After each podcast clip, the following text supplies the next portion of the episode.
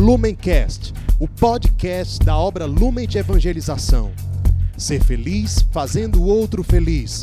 Acesse lumencerfeliz.com.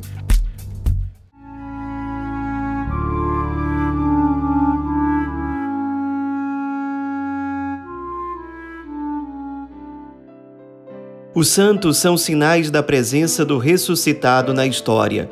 Hoje, dia 1 de março, celebramos São Suitberto. Nosso santo de hoje nasceu na Inglaterra no ano de 647. Ele foi fruto de um trabalho de evangelização iniciado mais ou menos um século antes por São Patrício, que fez um trabalho muito bonito, muito intenso de evangelização da Irlanda e também da Inglaterra. E a partir desse trabalho evangelizador de São Patrício, vários mosteiros foram fundados, inclusive o mosteiro onde Suitberto acabou se tornando monge. E como monge, ele teve um santo como um mestre, como formador, que foi Santo Egberto. Inclusive, quando Santo Egberto teve a iniciativa de se mudar para a Irlanda, Suitberto acabou acompanhando seu mestre, seu formador, e Egberto organizou uma missão para a Alemanha. A Alemanha estava num processo muito intenso de evangelização e havia uma região da Alemanha perto de onde hoje em dia fica a Holanda, a Bélgica, que ainda era muito paganizada, ainda não tinha sido evangelizada. Então Egberto mandou um grupo de monges para evangelizar aquela região da Alemanha. Os monges foram, porém eles não tiveram muito sucesso ali, até porque havia muita perseguição de certos povos pagãos, bárbaros. Houve muita dificuldade, a missão não deu muito certo. Esses monges acabaram voltando para a Irlanda, mas Santo Egberto não desistiu. Ele mandou uma nova missão para aquela região, dessa vez uma missão coordenada por um outro santo, chamado Santo Willibrordo.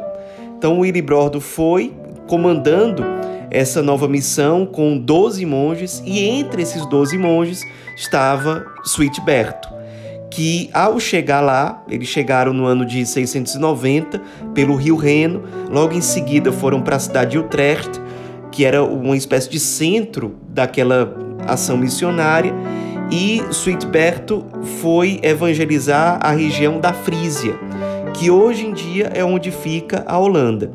E Suitberto teve muito apoio do rei Pipino. Naquela época, ele tinha acabado de vencer uma batalha contra pagãos, de modo que a evangelização se tornou mais livre. Isso aí foi muito importante para que nessa nova ação missionária houvesse mais frutos. E Suitberto foi um dos grandes instrumentos de Deus para que essa evangelização desse certo. Ele foi incansável na missão, e como fruto da evangelização dele, milhares de conversões aconteceram. Milhares de pessoas, de fato, abraçaram a fé cristã, tiveram um encontro com Deus, foram batizadas, passaram a viver os sacramentos e a missão foi se desenvolvendo. Mais ou menos três anos depois que essa missão começou, Suitberto já estava evangelizando boa parte ali do que hoje em dia é a Holanda. Willy Brordo, que era o chefe da missão, ele foi nomeado bispo de Utrecht. E com isso, Suitberto também passou a ser visto mais atentamente. Então o Papa da época, o Papa Sérgio I, decidiu ordenar Suitberto bispo também, bispo da região da Frísia, que seria o mesmo que dizer que ele tinha sido nomeado bispo da Holanda. E a partir de então, Suitberto exerceu o seu pastoreio como bispo com muita fidelidade. Foi um grande pastor, incansável na evangelização. Inclusive, ele não se contentou em evangelizar somente a sua diocese. Ele foi expandindo a ação missionária para territórios da própria Alemanha, para territórios de Flandres, que hoje em dia é o que nós chamamos de Bélgica, de modo que cada vez mais e mais conversões foram acontecendo e o cristianismo, a vivência do evangelho, o conhecimento, a experiência com nosso Senhor Jesus Cristo foi sendo espalhada cada vez mais por essa ação coordenada por ele. O rei da época, o rei Pipino, acabou ficando muito impressionado e muito feliz com todo aquele trabalho de evangelização, então ele doou uma ilha para São Suitberto para que ele construísse ali um mosteiro para que os monges fossem formados naquela própria região, porque até então os monges vinham sempre de fora, especialmente da Inglaterra e da Irlanda. E a ideia agora era formar monges ali mesmo, até para que houvesse o um maior número de pessoas evangelizando. Então foi isso que foi feito nessa ilha que foi doada pelo rei. Suitberto coordenou a construção de um mosteiro. Ele acabou indo morar nesse mosteiro e dali ele exerceu o seu episcopado. Ele foi bispo daquela região durante 20 anos e depois de um trabalho de evangelização, de pastoreio incansável, ele já muito consumido, já realmente praticamente sem forças, ele morreu no mesmo mosteiro que ele construiu no dia 1 de março de 713. Logo depois que ele morreu, a fama de santidade dele se espalhou, muitas pessoas passaram a cultivar uma devoção em relação a ele. Inclusive, havia muitos relatos de graças, até mesmo de milagres, que eram alcançados por sua intercessão. A devoção a ele existe até hoje muito forte na Holanda entre os católicos. Ele, juntamente com São Pedro, é considerado padroeiro da Holanda. Inclusive, os belgas também têm uma devoção especial em relação a ele, porque ele também evangelizou muito aquele território. A canonização de São Suitberto aconteceu no ano de 810 por meio do Papa Leão III.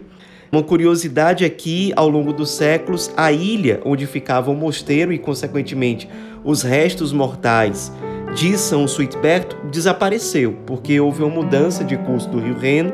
Hoje em dia, o local onde ficava o mosteiro, nesse local existe uma cidade, que é a cidade de Kaiserswerth, que faz parte da Alemanha e os restos mortais de São Suitberto só foram reencontrados no século XVII, ou seja, a ilha desapareceu no século XIII, no século XVII os restos mortais, as relíquias dele foram reencontradas e foram colocadas na catedral dessa cidade alemã de Kaiserswerth.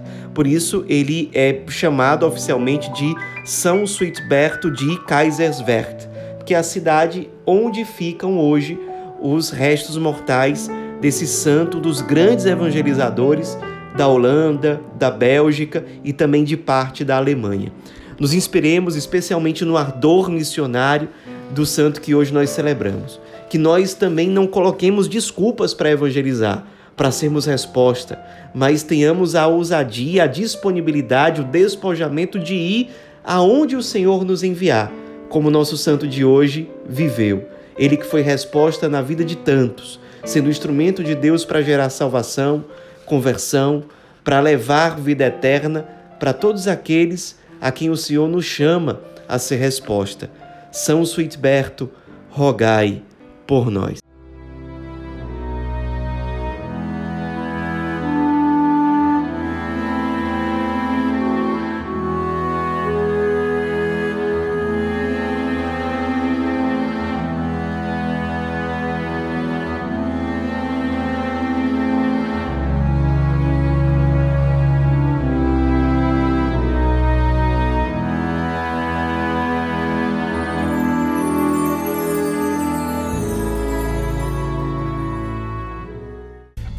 Lumencast, o podcast da obra Lumen de Evangelização.